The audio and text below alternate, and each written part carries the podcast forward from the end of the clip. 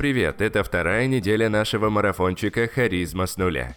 В прошлый раз мы говорили, как же важно быть понимающим человеком, помогать оппоненту переживать его эмоцию, признавать, а не осуждать ее. Сегодня мы продолжим. А, кстати, как задание?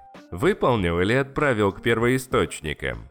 Теория без практики, что лысому расческа, поэтому, пожалуйста, выполняй практические рекомендации, дружище.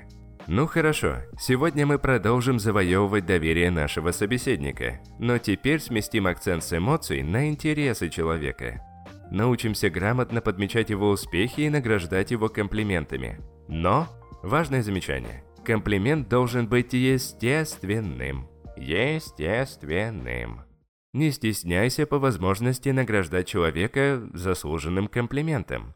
Тебе это ничего не стоит, а человечек этот, получив мед для своих ушек, возможно, запомнит этот твой искренний выпад на всю жизнь. Даже так. Не стесняйся применять этот прием в любой момент общения. Только старайся найти веский повод для комплимента. Не нужно делать комплимент ради комплимента. Хорошо? Воды налил, а теперь конкретно. Чтобы сделать естественный комплимент, нужно выполнить два важных условия. Комплимент должен быть правдивым и описательным. Чего таить, у каждого из нас имеется парочка объективных достоинств. Кто-то может вовремя мочкануть кор, что все вокруг надорвут животики, а кто-то просто профессионал своего дела. Короче, вот тебе алгоритм. Первое. Найди то, что нравится в собеседнике. Его умения, убеждения, внешность, осанка, фигура, сила. Ха, вспомнил, у меня есть друган? Такой лоботряс может плюнуть на километра два вперед. Конечно, пример с харчой не самый мощный, но чем не объект для восхищения? Ну ладно, без шуток, можно сказать, хм, клёвый у тебя парфюм, или фига у тебя плечи, здоровая у тебя рама, шеф. Также держи у себя в голове установку, раз уж человек обладает такими незаурядными способностями, значит это приятный человек. Поверь, после этого твои комплименты обрастут искренностью. Разумеется, ты также можешь высказывать восхищение жизненными ценностями, привычками, достижениями и целями собеседника. Например, своей девушке после первого свидания мы на нем много держали за ручки. Я сказал, у тебя невероятно нежные ручки. Она до сих пор это помнит. Да, вообще, кашу маслом не испортишь. Кидай и подкидывай всякий раз, когда видишь то, что вызывает восхищение. Говори сразу, не мнись. Давай еще примеров. Какой у тебя поставленный голос? Серьезно? Ты думаешь? Блин, от твоего баса стены вибрируют, шеф. Или Дорогой, смотри, я вчера купила себе новое платье.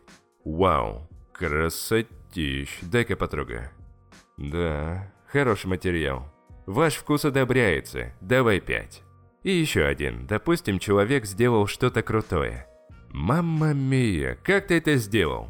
Я, блин, часа два ковырялся и хоть бы хны. Держи краба. Окей, а теперь второй пункт алгоритма. Комплимент должен быть описательным. Главный минус стандартного комплимента – иногда он может восприниматься как манипуляция, а вот описательный комплимент лишен такого недостатка. Тот же пример с платьем. «Дорогой, я платье новое купила, как тебе?» И ты такой «Прикольно», и сразу отвернулся. «Тебе не нравится?» «Почему? Вообще ништяк». Такой ответ будет, как говорится, на «отъявись». А собеседник может подумать, что ты его явно обманываешь. Также стоит избегать чрезмерной похвалы, по типу «Мамма мия! Санта-Розалия! О, Мадонна! Лучшего платья я в жизни не видел!» В таком переизбытке энергии собеседник может увидеть безразличие. Попробуй лучше сказать э, «шикарно слушай», «классно подобрала цвет, подходит к волосам». Такой ответ положительно отзывается на самооценке собеседника. Здесь работает один из законов психики. Как мы себя называем, так и начинаем к себе относиться и совершать определенные действия. Особенно это важно при общении с детьми. Нужно давать ребенку похвалить себя через твой описательный комплимент. А теперь заданица тебе. Начинай придумывать описательные комплименты. Можешь начать со своих домочадцев, друзей, знакомых. И, конечно же, не забывай признавать эмоции собеседника. Об этом приеме мы говорили в прошлом уроке. Запомни, обучение в процессе. Редко что получается с первого раза. Нужно потренить, чтобы найти свой стиль, нужные слова, делать все естественно и непринужденно. А на этом мы притормозим. Всего самого высококачественного. Услышимся на следующей неделе. Пока.